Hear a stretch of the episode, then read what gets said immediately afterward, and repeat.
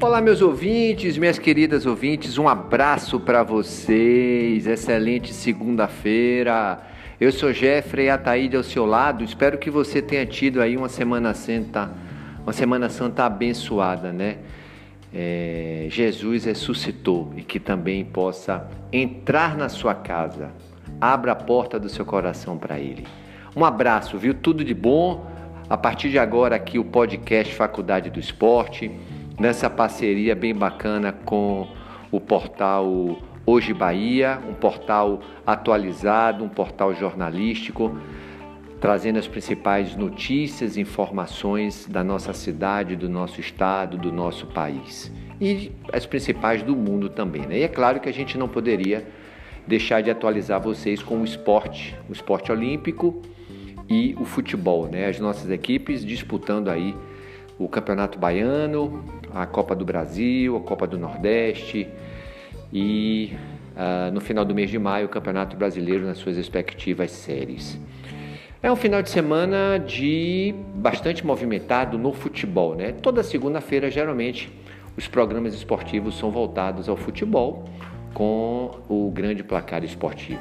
Para não embolar muito o meio-campo, né? Porque é tanta informação para você, para vocês terem uma ideia, o Bahia jogou pela Copa do Nordeste sábado, com seu time principal, perdeu para o Fortaleza por 2 a 1 mais uma, mais uma vez mostrando muita limitação técnica, tática, né?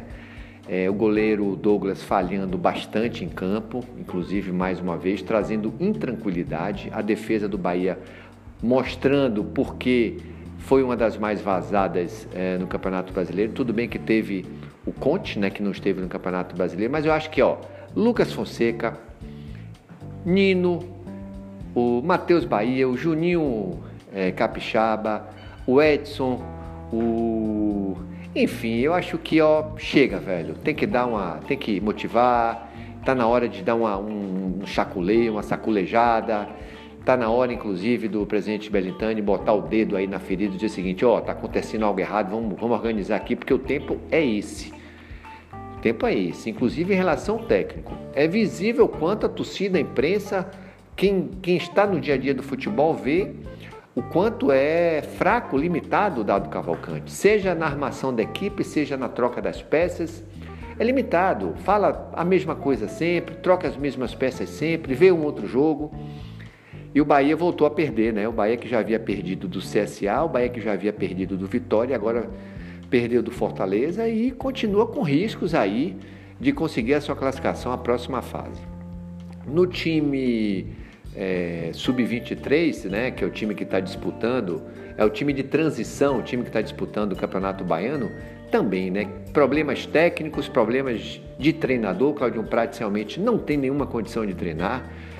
Uh, se você observar hoje para que tem, para que serve o time de transição, serve para uma espécie de investimento. Os atletas que é, são de outras categorias vão para o time de transição para disputar o Campeonato Baiano e ver se algum desses atletas consegue é, vestir a camisa do Bahia no time profissional, time titular. E o que a gente observa realmente não tem assim, como uma outra exceção. Por exemplo, eu gosto do goleiro Matheus.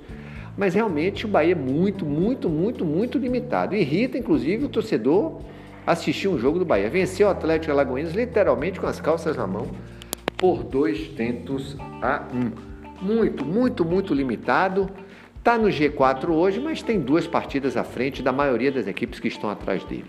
O Vitória é, jogou ontem pelo, pela Copa do Nordeste, vence, venceu 13 por 3 a 1, também com muita dificuldade.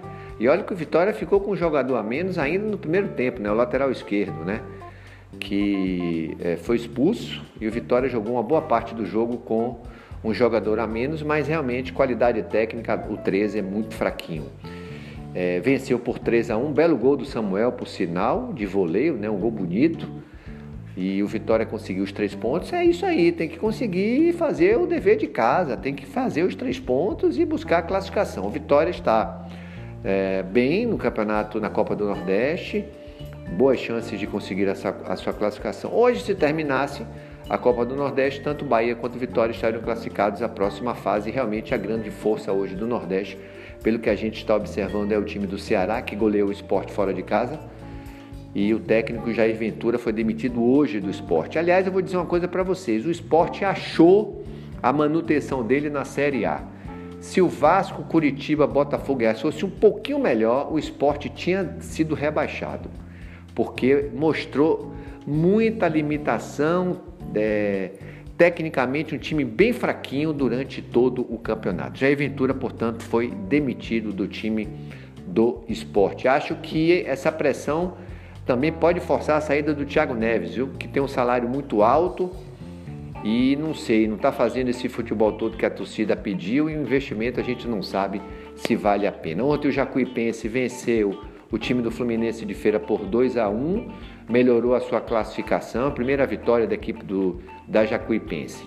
No meio de semana teremos o Bahia Vitória atuando pela Copa do Brasil. Vitória joga em casa contra o Rio Branco, Rio Branco do Acre e o Bahia enfrenta o Manaus.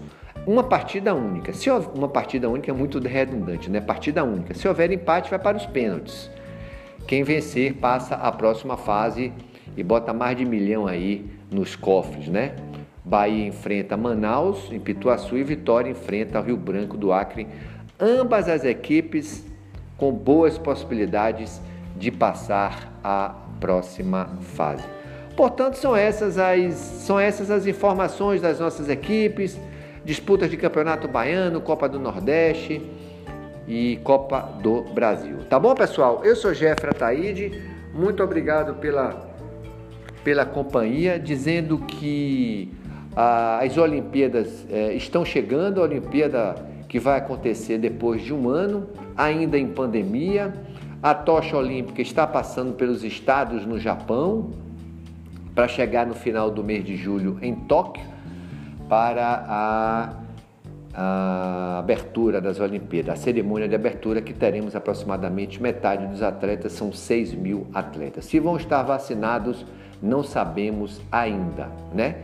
Em relação a, a outros campeonatos, o Inter foi derrotado pelo Grêmio por um tento a zero.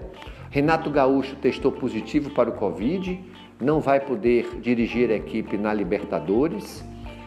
O, a equipe do Flamengo joga amanhã contra o Madureira, disputando aí a liderança da competição. O, deixa eu ver mais, Jeffrey, o que, é que a gente pode falar. Cruzeiro e Atlético estão é, a vento em popa, conseguindo aí pontuações para chegar às finais. Enfim, são os campeonatos que estão é, estreitando, né, chegando às suas últimas rodadas e definições. O Campeonato Brasileiro que começa no final do mês de maio. Tá bom? Um abraço, pessoal. Obrigado. Viu? Você fica aqui com a gente diariamente a partir de uma da tarde no podcast Faculdade do Esporte aqui no Hoje Bahia e nas principais plataformas digitais. Tá bom, pessoal? Um abraço, viu? Tudo de bom. Tchau, tchau.